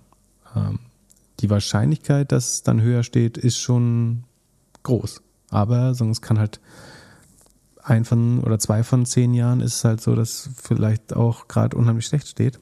Äh, dann muss man entweder halt die Weltreise absagen oder. Aber wenn, wenn du das Geld jetzt auf dem Konto liegen lässt, dann hast du links und rechts Inflation von, was ist jetzt, 5, 7 Prozent irgendwas? Und mhm. also dein Geld wird ja, die Flüge werden teurer in drei Jahren und dein Geld bleibt weiterhin auf dem Level oder entwertet sich Monat für Monat. Ja, mittelfristig brauchst, werden wir wieder Zinsen in Höhe der Inflation irgendwann mal bekommen, aber ja, aber die, die Antwort ist trotzdem, ich glaube, wenn du, sagen, wenn das dein Traum ist, wenn es deine Hochzeitsreise vielleicht sogar ist oder so, dann kannst du das nicht machen. Oder wie gesagt, du brauchst halt die nötige Flexibilität im Kopf, dass man es auch mal ein Jahr vorzieht oder ein Jahr verschiebt, nach hinten oder zwei Jahre nach hinten verschieben kann, dann kann man es machen. Ähm, du also hast du dann die Deadline, dass wenn aus den 30 40 werden, dann machen wir die Weltreise und dann in 35 Jahren wird es dann endlich wird ja. dann endlich der Flug gebucht. Aber ich hielt es für falsch zu sagen, man kann das einfach so mal machen bei drei, vier Jahren. Es kann halt, kann sein, du triffst genau das Jahr und ich meine, was du machen kannst, machst du einfach eine kleinere Welt. Also hast eine Chance, dass du eine deutlich teure Weltreise machen kannst. Im schlimmsten Fall musst du halt ein bisschen schlechtere Airbnbs buchen. Wenn du damit leben kannst, dann kannst du es auch machen. Es hängt wie immer am, so ein bisschen am Risiko, äh, an der Risikoeinstellung und wie, wie viel Sicherheit man braucht. Aber eigentlich, glaube ich, darf man es es nicht machen. Man kann es so machen, dass man irgendwie von den 30.000 vielleicht 5, 6, 7.000 ein bisschen riskanter anlegt und den Rest halt sicher, um nicht komplett zu verzichten. Aber schwer. dann ärgert man sich ja nur, dass man nicht alles gemacht hat. Was hast du da für ein schönes Dokument, meine, was du hier mal liest? Aus Langeweile meine Post aufgemacht. Äh, ich habe von Merck Fink Privatbank. Ich glaube, das ist hier der, äh, ist nicht der AfD-Spender auch? Habe ich eine Einladung hier zum großen Neujahrsempfang äh, bekommen mit Karl Dieter zu Gutenberg. Äh, auf einen etwas anderen Blick auf das Jahr wird unser Gast Karl Theodor zu Gutenberg werfen. Der ehemalige Bundesminister wird chancenreichen Trends und als unterschätzt geltende Entwicklungen für das Jahr aufzeigen. Gleichzeitig geht er auf die Herausforderungen. War das nicht auch der Bitcoin-Berater von der Wirecard, äh, der Gutenberg? Ich glaube schon. Spannend. Woher haben die denn meine Adresse? Was du für Post bekommst. Willst du hingehen? Ich, ich habe hier einen QR-Code bekommen. Kannst, nee, nee. kannst du abscannen, kannst du hingehen. Keine du musst, äh, aber, aber, das ist gut gelöst, muss man mal sagen. Äh, links zusagen, rechts äh, absagen, äh, unterschiedliche QR-Codes. Aber wieso denn absagen? Wieso denn zwei QR-Codes? Die schicken wir dahin. Als ob da irgendjemand absagen würde. Wenn, wenn ein Hörer gern zu Merck Fink gehen möchte auf den Neujahrsempfang, Gut, lass uns mal zu About You gehen. Äh, die haben Zahlen abgeliefert. Ich gucke hier in meine Trading-App, da ist alles grün, nur About You ist rot. Waren die Zahlen nicht gut genug? Äh, sind sie Oder? wieder über 18? Ich habe tatsächlich, äh, Full Disclosure, äh, ich habe heute in den, äh, in, den, in, in den Absturz rein ins äh, blutige Messer, wie sagt man ins fallende Messer gegriffen. Muss mal gucken, ob ich schon. Im, äh du hast heute About You Aktien gekauft. Ja, tatsächlich. Ich fand es äh, nicht gerecht. Ist wieder über 18, sehr gut. Also sie haben ja, also sie haben kurz positiv reagiert und sind dann auf 17,5 runter äh, zwischendurch. Sind, äh, ich glaube, was war der ähm, IPO-Preis war 22, glaube ich, erst der Kurs 25 oder so. Also notieren ein Drittel unter dem IPO-Preis. Ähm, ja, ich fand äh, die Zahlen eigentlich gar nicht so schlecht. Hast du die angeschaut? Äh, Natürlich nicht. Ich habe nur deinen Tweet gelesen. Dass aber du bist doch Aktionär, oder? Du bist doch als Hamburger? Nein, nein. Auch nicht? Nein. Ach nee. Ach so, wegen Fashion. Ah, ach so, genau, das habe ich gar nicht bedacht. Ach, verdammt. äh, das habe ich wieder ausgeblendet, was die Firma eigentlich macht. Naja, egal. Äh, verkaufe ich vielleicht schnell wieder. Ja, verstehe ich auch nicht, wie Mr. Fast Fashion sowas äh, im Depot haben kann. Ja, die machen alles. Schön äh, morgens, die machen ganz viel, die machen viel nachhaltiger. Hat ja, ja, genau. Ja. auf. Ja, wird, ähm, wird, wird jedes Käsestück bis zum letzten abgeschnitten, damit man Zero Waste hat und dann hat man hier so ein, so ein Fast Fashion Startup im Depot. so, ähm, also wir reden jetzt ja, das muss ich nochmal überdenken. Aber ich habe ja auch Amazon. So, das ist, für, würdest du About You Fast Fashion nennen? Ja, klar. Hm. Na gut. Ähm, das, die Grundsatzdebatte fangen wir jetzt nicht an. Also, wichtig ist, About You ist nicht so schnell, dass sie am 11. Januar schon ihre Zahlen draußen haben, sondern ähm, sie haben ein abweichendes Geschäftsjahr. Das heißt, wir reden über das Quartal, was von September, Oktober, November äh, ging. Also sagen das normale Kalenderjahr minus eins ist sozusagen das Geschäftsjahr von About You. Das, und das ist jetzt das Q3, also es, äh, es endet im Februar 22, das Fiskaljahr. Und in diesem Zeitraum haben sie den Umsatz um 48 Prozent gesteigert. Was ich ehrlich gesagt angesichts der Rahmenbedingungen und wie ich E-Commerce gerade in diesem Quartal einschätze, halte ich das für ein sehr, sehr solides Ergebnis.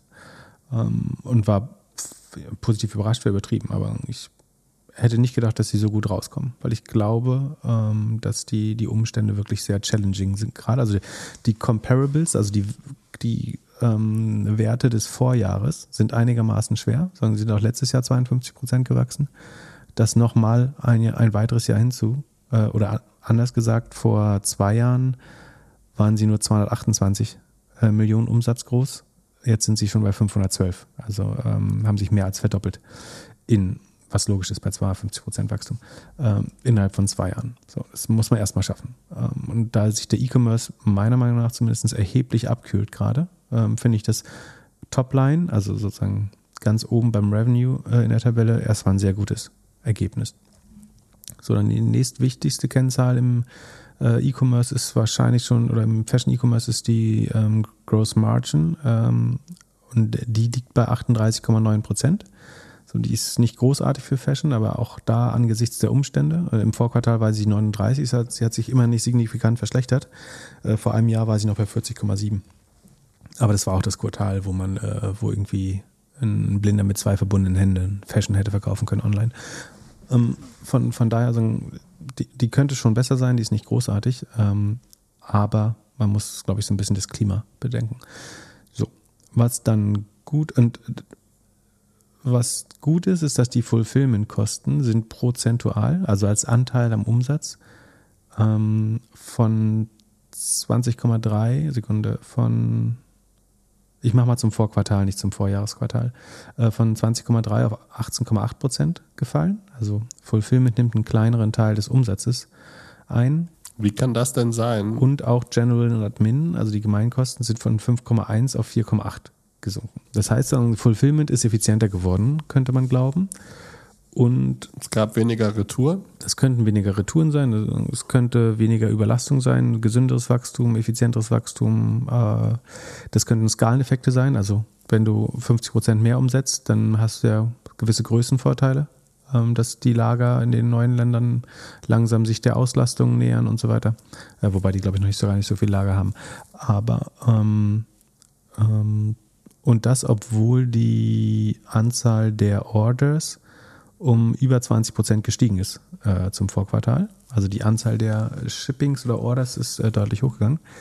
Ähm, was aber auch einen Effekt hat, zumindest so wie ich das berechne, ist, dass dieses TME-Revenue, das hat ja keine Fulfillment-Kosten. Also sie haben ja diese Software- und Service-Sparte ähm, und das ist inzwischen 10 Prozent des Umsatzes. Und allein wenn die wächst, dadurch, dass die selber keinen Fulfillment-Bestandteil hat, also da muss ja keiner Paket packen, damit die Software rausgeht, oder produziert wird. Ähm, das würde das immer weiter ver verwässern. Aber so oder so ist es gut für die Ergebnisse. Dadurch kommen wir bei einem Ergebnis von minus 30 Millionen. Adjusted EBITDA ist das, ähm, aber selbst das EBITDA ist minus äh, 30, äh, rund 31 Millionen. Deswegen Titel des Handelsblatt auch About You wächst stark, aber macht immer noch keine Gewinne.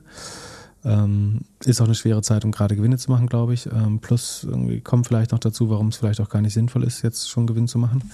Aber die, die EBITDA-Marge ist von im Vorjahr minus 4%, minus 4,1% auf jetzt minus 6%, sagen wir nochmal auseinander oder weitergegangen.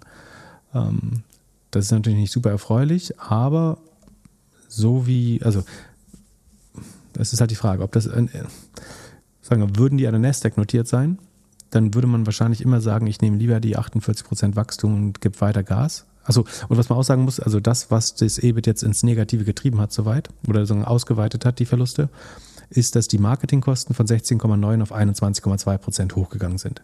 Also die Marketingquote ist deutlich angestiegen. Das begründen sie mit einmal Aufwendungen für, die, für den Staat in Südeuropa, also in Griechenland, Portugal, ähm, Italien und Griechenland, Portugal, Italien und ich glaube Frankreich zählen sie noch dazu oder so, ähm, haben sie sozusagen nochmal viel investiert äh, in den Launch. und dadurch sind die Marketingausgaben halt hochgegangen. Muss man jetzt sehen, wie das im nächsten Jahr, äh, im nächsten Quartal aussehen wird. Wie weit, ich glaube nicht, dass sie sofort wieder auf 17 Prozent runtergehen würden, aber ich glaube auch nicht, dass sie nochmal deutlich über 21 liegen werden. Das werden wir sehen. Was man noch sieht, ist, dass der Umsatz in, in Deutschland äh, nur noch mit 27 Prozent wächst. Ähm, aber auch das halte ich für vergleichsweise viel. Im Rest von Europa wächst er um zwei Drittel, ähm, um 67,8 Prozent, also deutlich schneller, äh, richtig schnell. Ähm, und da, das ist auch das, wo die Marketingausgaben angeblich reingegangen sind. Und das TME-Segment hat sich nochmal mehr als verdoppelt mit 109 Prozent gewachsen. Ähm, und zwar auf 48,7 Millionen. Das wäre eine Runrate auf Jahressicht von äh, rund 200 Millionen. Ähm, und allein zum Vorquartal sind da 10, äh, 10 Millionen oder fast 10 Millionen hinzugekommen. Also das äh, Quarter-on-Quarter-Wachstum auch nochmal eigentlich so über 20 Prozent. Ähm, das ist eigentlich ganz gut, ähm, weil man davon ausgehen würde, dass das eine besonders gute Marge hat. Vielleicht das TME-Segment. Ähm, genau, insofern eigentlich alles gut. Die Börse mochte es nicht, wie du richtig sagst. Ähm, hauptsächlich wahrscheinlich, dass die Verluste wieder gestiegen sind. Das wird irgendwie in Deutschland nicht gutiert. Ich glaube nicht. Ich, ich finde sozusagen die positive Überraschung beim Umsatz eigentlich wichtiger als ähm, die Verluste. Aber und was man allein schon sehen kann, also man kann verschiedene Dinge machen. Also ich habe mir zum Beispiel mal die, auch das ist nur so implizit oder heuristisch, aber ich habe mal den Anstieg der, der aktiven Kunden berechnet und so getan, als wären das die Custom Acquisitions. Also, also die Active Customers, also die, die in diesem Quartal oder im letzten zwei Monaten bestellt haben, ähm, sind von 9,7 auf 10,7 hochgegangen. So, das heißt, sie haben eine Million zusätzliche Kunden kann man darüber reden, ob das die äh, Custom Acquisition ist. Es ist die Netto Custom Acquisition. Ne? Also alle, die hinzukommen sind, minus die, die gechurnt sind, sind eine Million. So, und wenn ich jetzt alle Marketingaufwendungen, nämlich in Höhe von Sekunde Marketingkosten von äh, 108 Millionen ähm, da durchrechne, durch eine Million, das ist eine relativ einfache Rechnung, ähm, komme ich auf ungefähr 108 Euro sozusagen pro zusätzlichen Kunden, also netto zusätzlichen Kunden. Und das ist zum Beispiel besser als im Vorquartal. Der Wert lag im Vorquartal noch bei 134, davor lag aber 104, 112. Also das Marketing ist ähm, eigentlich überdurchschnittlich effizient in diesem Quartal. Und das, obwohl es eben in, in neuen Ländern äh, investiert wurde, das Geld. Und was du halt siehst, ist, dass in, in Griechenland, Portugal und so weiter der, der SEO-Traffic gerade noch im Aufbau begriffen ist. Also das, was Marketing effizient macht langfristig. Also CRM funktioniert ja erst, nachdem du die Kunden akquiriert hast erstmal. Ne? Sozusagen Im Moment baust, wenn du den Markt aufbaust, hast du maximale äh, Marketing-Ineffizienz eigentlich.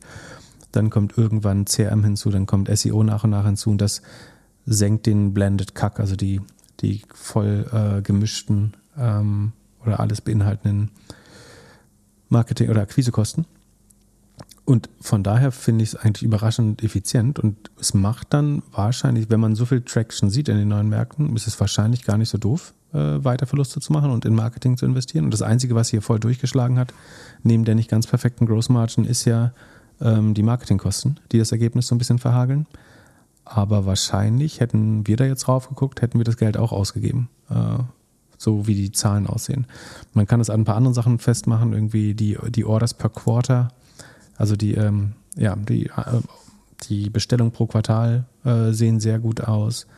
Ähm, und das Wachstum, also sie wachsen mit 48 Prozent, das kommt zu 34 Prozent aus neuen, Kas äh, neuen Kunden, zu 6 Prozent aus einer höheren, Order, höheren Orderfrequenz und zu weiteren 5 Prozent aus einem höheren Order Value. Ne? Also alle, alle Kernwachstumskennzahlen ähm, steigen eigentlich. Von daher wäre es komisch, wenn du jetzt nicht mehr Geld fürs Marketing ausgibst, äh, gerade. Und so blöd finde ich das nicht. Ähm, ich habe so ein paar äh, zusätzliche Kennzahlen noch berechnet und die zeigen eigentlich alle nach oben. Von daher ähm, glaube ich, ist das die richtige Entscheidung, da weiter zu investieren. So, und dann gibt es noch die spannende, äh, also es gibt ja dieses TMI-Segment, das heißt ähm, Technology, Media und irgendwas mit E. Vergessen. Ähm, Scale. Das Oder? ist ja so ein bisschen ihre, wo, sagen, wo sie ihre Scale-Technologie, also ihre Shop-Plattform und Marketing-Plattform anderen Playern zur Verfügung stellen.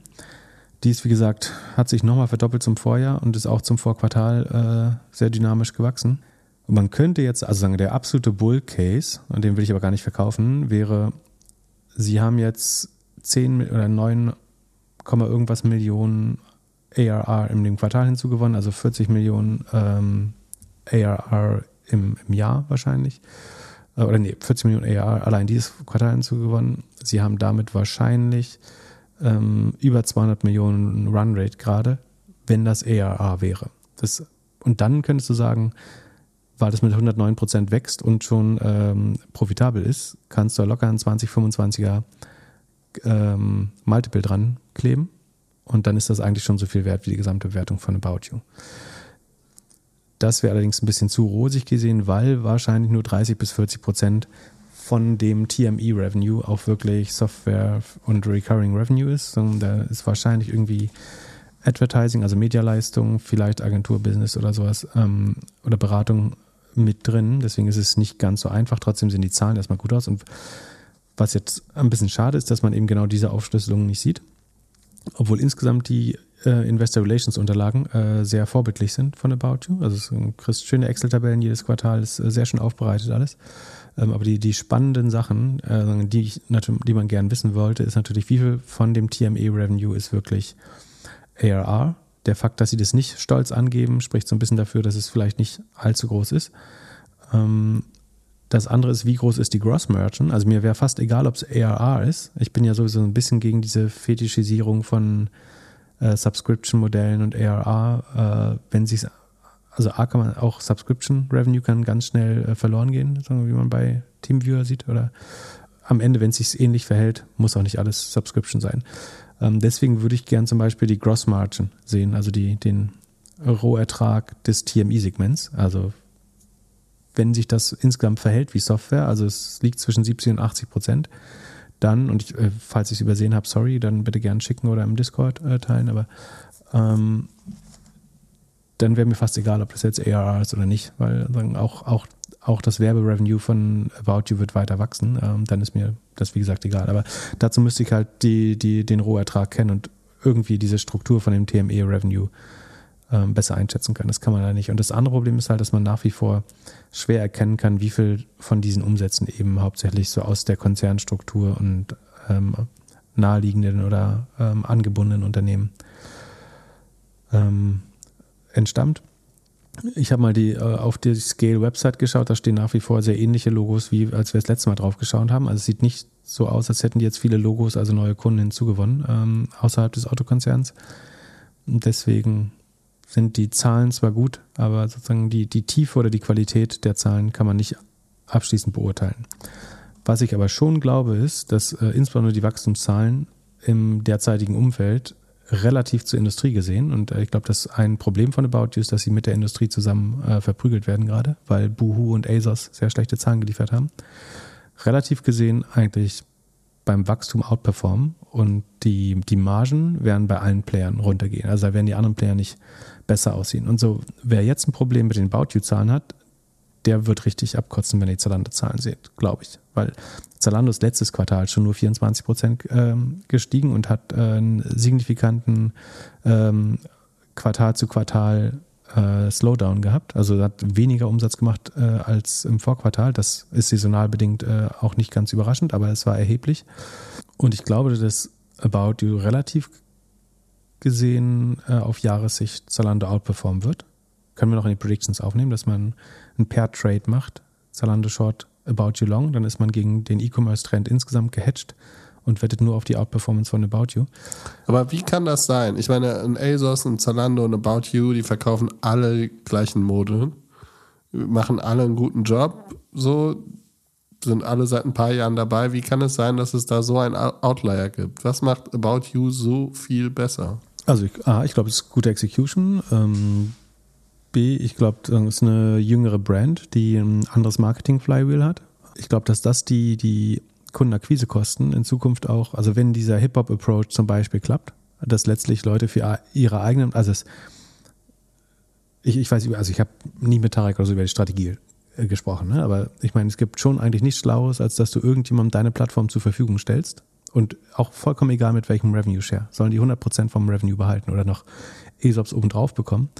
Aber wenn die neue Kunden auf About You bringen und wenn es nur ist, um ihre eigene Marke dort zu verkaufen, du gewinnst erstmal einen Kundenkontakt, den du weiter bespielen kannst. Ähm, und das ist wahrscheinlich der günstigste Weg, Marketing zu machen. Also anders gesagt, sozusagen, würde Tarek uns jetzt sagen, hey, verkauft eure Doppelgänger-Hoodies äh, auf About You ähm, und dafür schleppen wir die Nutzer dahin, ist es wahrscheinlich das günstigste Marketing, was du haben kannst, weil es sozusagen, du würdest wahrscheinlich sogar noch ein bisschen Werbekostenzuschüsse den, den Partnern zusichern. Also der Deal wird vielleicht so sein, dass man sagt, wir verpflichten uns Werbung für eure Kollektion zu machen und ihr behaltet mindestens so und so viel ähm, der, der Marge selber und so weiter und so fort. Aber wir haben vor allen Dingen einen sehr günstigen Weg gefunden, neue Kunden zu akquirieren.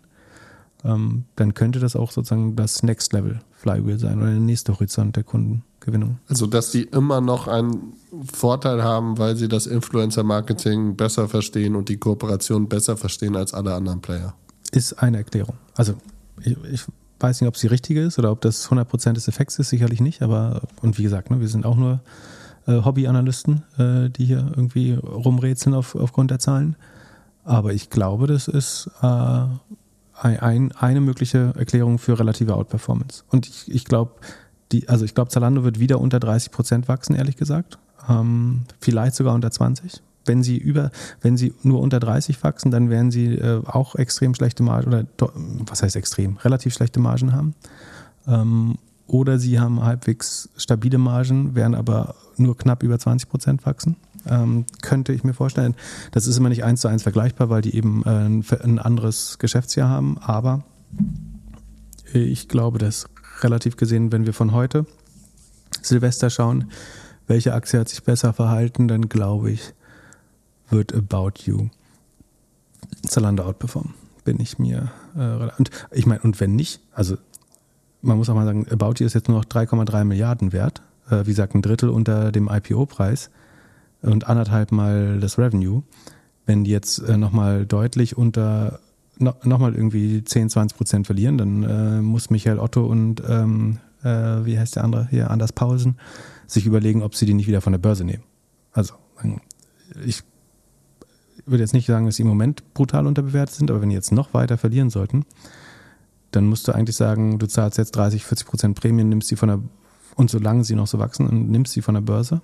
Ähm, ich weiß nicht, ob sich PIs daran trauen. Es ist schwer, wenn so viel, äh, obwohl kommt drauf an, wie kooperativ äh, die Otto-Familie ähm, und der Bestseller Group Eigner ist. Aber wenn die, ich glaube, wenn die deutlich unter anderthalb Mal ähm, ähm, LTM-Revenue sinken, dann könnte man fast überlegen, ob man sie wieder von der Börse nimmt. Also im, Vergleich zu The Hut Group finde ich sie eigentlich, äh, könnte, könnte man sie ruhig höher bewerten, dafür, dass The Hut Group, glaube ich, schlechter aussieht eigentlich.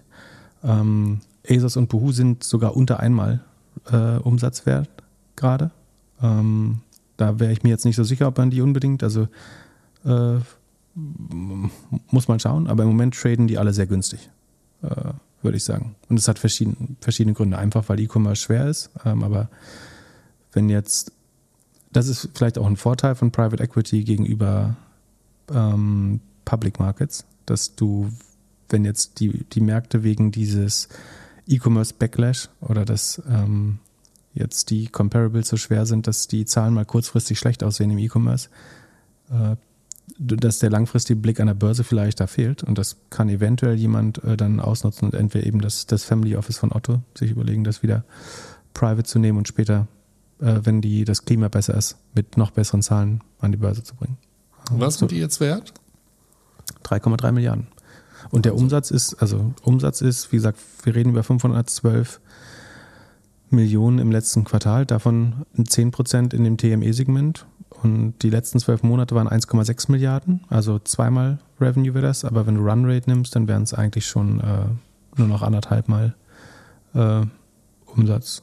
Ich finde das eigentlich relativ, äh, ich will nicht sagen günstig, aber fair bewertet. Wird es noch günstiger, glaube ich, dann werden Leute sich das anschauen, ob das nicht eine Opportunität ist, äh, die Value Creation wieder im privaten Bereich äh, weiter zu verfolgen. Zum Abschluss wurdest du gefragt, was du von Boost hältst. Das sieht so aus wie das Konkurrenzprodukt von About You oder ein Konkurrent aus Schweden. Die sind auch an der Börse, wie ich eben gesehen habe. Genau, ähm, Boost ist, äh, genau, Schweden ist aber auch in mehreren Ländern aktiv, ist relativ vergleichbar mit Zalando. Also Zalando wird mit zweimal Umsatz bewertet.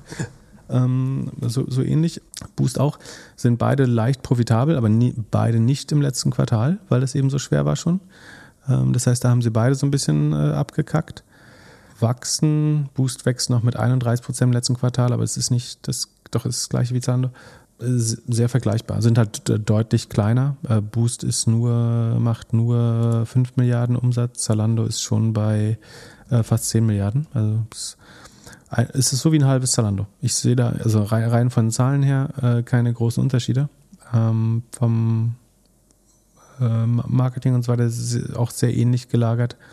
Ähm, ich würde es jetzt nicht bevorzugen. Ist also auch weder über noch unterbewertet. Ist einfach ist so, als wenn jemand sagt, dass es darf immer genau die Hälfte wert sein von Zalando. So fühlt sich äh, ein bisschen an. Äh, ich, wenn man an Zalando glaubt, kann man auch Boost kaufen. Wenn man nicht dran glaubt, sollte man auch Boost nicht kaufen. Also ich sehe jetzt nicht, warum das eine besser ist als das andere. Ähm, ehrlich gesagt. Was man sagen kann, ist dafür, dass Boost noch kleiner ist, sollten sie fast ein bisschen schneller wachsen noch. Aber, also ein klein bisschen schneller wachsen sie auch als Zalando, aber gibt es jetzt nichts äh, unheimlich unterschiedliches dran. Nochmal ganz kurz, äh, die, die, die Weltreisefrage lässt mich nicht los. Um das mal zu erklären, warum das eigentlich so ist, dass man 10, 20 Jahre durchhalten muss in der Aktienstrategie. Äh, der einzige Grund ist, also man muss ja fragen, warum, oder wir wissen ja alle, dass man zwischen 7 und 11 Prozent langfristig Rendite machen kann, wenn man sehr breit investiert am Aktienmarkt und das vergleichsweise sicher, wenn man lang genug dabei ist. Und jetzt muss man sich fragen, warum darf man, also warum kriegt man mehr als 5% über dem risikofreien Zinssatz, äh, wenn man einfach nur das Geld in Aktien investiert?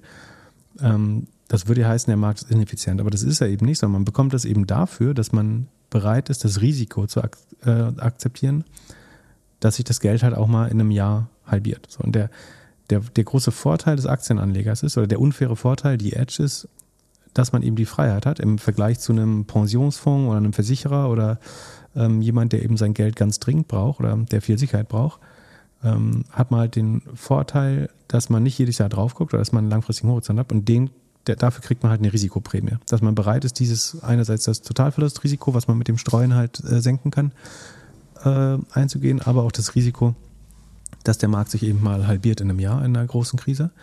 Und dafür kriegt man halt diese unheimlich große Prämie. Und das kann aber nur funktionieren, also man kann das nur austricksen, indem man A sehr stark streut und B sehr lange dabei bleibt. So. Ähm, und deswegen, äh, es wird niemals eine Möglichkeit geben, wie du, wenn du kurzfristig zum Beispiel drei bis vier Jahre anlegen willst, deutlich mehr als den Marktzins äh, bekommst. Das ist einfach, das wäre irrational. So, das wäre ein Trick. Äh, wann immer das dir jemand verspricht, also würde sagen, in, in der S-Bahn hängen irgendwelche Windradreklame oder so, du kriegst 7, 8 Prozent, wenn dein Geld in Windräder steckst. Das heißt immer, dass da trotzdem eine 5-prozentige Auswahlwahrscheinlichkeit, also dass du gar kein Geld zurückbekommst, äh, steht. Bei Aktien ist es halt so, dass du zwar langfristig dein Geld sehr wahrscheinlich mit Rendite zurückbekommst, aber eben nur sehr langfristig. Aber ähm, es gibt halt, du kannst nicht beides haben. Also es gibt nicht äh, garantierte Überrendite und kein Risiko, sondern es ist immer im Gleichgewicht das Coole sozusagen und unser unfairer Vorteil als Investor ist, dass wenn man die Weitsicht hat, kannst du halt mit starken Streuen, mit einem sehr langfristigen äh, Horizont, kannst du alle die in Anführungsstrichen austricksen, die nicht die nötige Geduld haben. Und dafür kriegst du halt eine Risikoprämie, die langfristig sich so ausgleicht, dass man sie dann fast, risi fast risikolos bekommt, wenn man lang genug wartet. Ähm, deswegen ist aber die richtige Antwort eben, dass bei drei, vier Jahren das leider, leider nicht so ist eigentlich. So, das ich, in meinem Kopf hat es gerade geholfen, das zu erklären. Ich weiß nicht, ob das viel Sinn gemacht hat. Ja, sehr gut. Vielen Dank. Äh, äh, wenn du schon beim Erklären bist, was sind nochmal die zwei, drei Punkte, warum Fashion jetzt in den kommenden Monaten oder E-Commerce in den kommenden Monaten echt Probleme haben wird? Weil die, die letzten drei, vier, fünf Quartale eigentlich eine Sonderkonjunktur waren. Also durch Corona, dadurch, dadurch dass H&M, Zara, Mango etc. einfach geschlossen waren, offline auch, ist das natürlich viel mehr gewachsen als normal. Also wir konnten einfach nicht offline einkaufen, deswegen ist viel online geschiftet und viel wird dort auch verbleiben. Aber jetzt, wo die Läden halt aufmachen, geht halt schon auch wieder Geschäft zurück ins Offline-Business und du kannst, die meisten Leute können sich nicht äh, 20 Kleider offline und noch online kaufen. Ähm, plus, dass vielleicht ein bisschen Konsumzurückhaltung gibt, weil Leute einfach andere Probleme auch haben ähm, oder Zeit höher bewerten oder es immer noch nicht genug Events gibt, äh, um die ganze Kleidung auch aufzutragen äh, und weil keiner einen Badeurlaub macht, irgendwie dein Mallorca-Outfit kannst du dir sparen dieses Jahr in der Regel. Ähm, und dadurch ist es einfach unheimlich schwer, jetzt sofort, also die A, die Wachstumsraten zu halten überhaupt. Also das ist unmöglich. Sagen, dass jetzt weiter so wächst, ist quasi unmöglich. Und sagen, vor dem Hintergrund sind diese 48 Prozent Wachstum bei About You zum Vorjahr, äh, in dem es schon ein sehr starkes Corona-Quartal war, ähm, schon sehr, sehr gut. Und dann bei einzelnen Playern wird es halt heißen, dass sie vielleicht sogar, dass es, dass es wieder ein bisschen zurückgeht, äh, sogar der, der Umsatz im Vergleich zum Vorjahr. Oder eben, obwohl man auf dem Papier noch eine Wachstumscompany ist, vielleicht trotzdem nur einstelliges Wachstum hat. Ähm, das kann natürlich auch alles, wir können auch irgendwie den nächsten Mega-Lockdown bekommen und dann geht das Spiel von vorne los. So, aber auch das wird dann wieder eine Einmalkonjunktur sein. Aber auch da werden neue Kunden gewonnen werden. Das wäre im Zweifel alles gut äh, für, für E-Commerce. Ähm, ja, aber das ist der, der Hintergrund. Einfach so, dass wir das zu sehr abgefeiert haben in den letzten vier Quartalen. Und das so, so ein bisschen Ernüchterung muss da eigentlich einkehren. Ähm, und teilweise sieht man das ja schon. Und ich glaube aber, dass, wie gesagt, relativ gesehen About You äh, da ganz gut dran. Ich, ich würde dieses TMI-Segment gern ein bisschen mehr abfeiern, aber dazu ist es noch zu intransparent und ich halte, so gut wie die Investor Relations machen, hielte ich sie für schlau genug, dass wenn man das schöner darstellen könnte, dann würden sie das bestimmt gut tun. Also dann würden sie bestimmt ARR einzeln ausweisen, dann würden sie die Gross Margin bestimmt einzeln ausweisen ähm, und dann würden sie die, die neuen Logos, die gewonnen werden konnten, äh, bestimmt einzeln ausweisen. Und weil das aber alles noch nicht so 100% funktioniert, äh, macht man das nicht. Aber immerhin äh, steigt das TME-Revenue. Und es ist äh, zumindest ein spannenderes Revenue als irgendwie Mode verschicken mit minus 6% EBIT-Marge. Ich bin gespannt. Ich bin gespannt, ob du die Aktie dieses Jahr hältst oder irgendwann aus Liquiditätsgründen wieder verkaufst. Ja, ich müsste eigentlich Zalando noch dagegen shorten, um marktneutral und segmentneutral äh, zu sein. Da habe ich aber eigentlich keine Lust drauf. Ähm, mal gucken, wie lange wie, wie, wie lang ich da drin bleibe. Prinzipiell prinzipiell halte ich sie für fair, eher günstig bewertet. Und wer sinkt das Wachstum jetzt? Und sie haben halt noch wirklich, in, in den, in den südeuropäischen Märkten sind sie wirklich auch noch sehr früh. Ich habe mir die äh, SimilarWeb angeschaut. Ich, äh, die Engagement Metrics sehen schon relativ gut aus. Also es ist nicht so, dass, also das Marketing ist wahrscheinlich effizient, aber das sieht man ja auch ähm, im Zahlen, wenn man sich die Engagement Metrics anschaut. Und du siehst aber zum Beispiel, dass der SEO-Traffic sich gerade erst aufbaut. Und das, wie gesagt, alle Sachen, die den Blended Kack drücken, also CRM, SEO und so weiter, das tritt ja erst nach und nach ein. Von daher müsste das lang, langfristig eigentlich die richtigen äh, Effekte haben. Und andererseits halte ich die Company für so zahlengesteuert, dass man da nicht unheimlich viel Geld im Marketing verbläst, wenn man nicht überzeugt ist, dass das ähm, Customer Lifetime zu Customer Acquisition Cost Verhältnis vernünftig ist. Das, äh, dann würde ich ein bisschen vom Glauben abfallen. Sehr gut. Dann kommt, dann kommt Tarek nicht auf die nächste Weihnachtsfeier. So. Ja, ich wollte gerade sagen, Tarek wird auf jeden Fall die Folge abfeiern und sich freuen, dass du jetzt auch Aktionär bist. Ja, mal sehen, wie lange. also, in diesem Sinn, vielen Dank, habt einen schönen Mittwoch und bis Samstag. Ciao. Bis Samstag, ciao, ciao.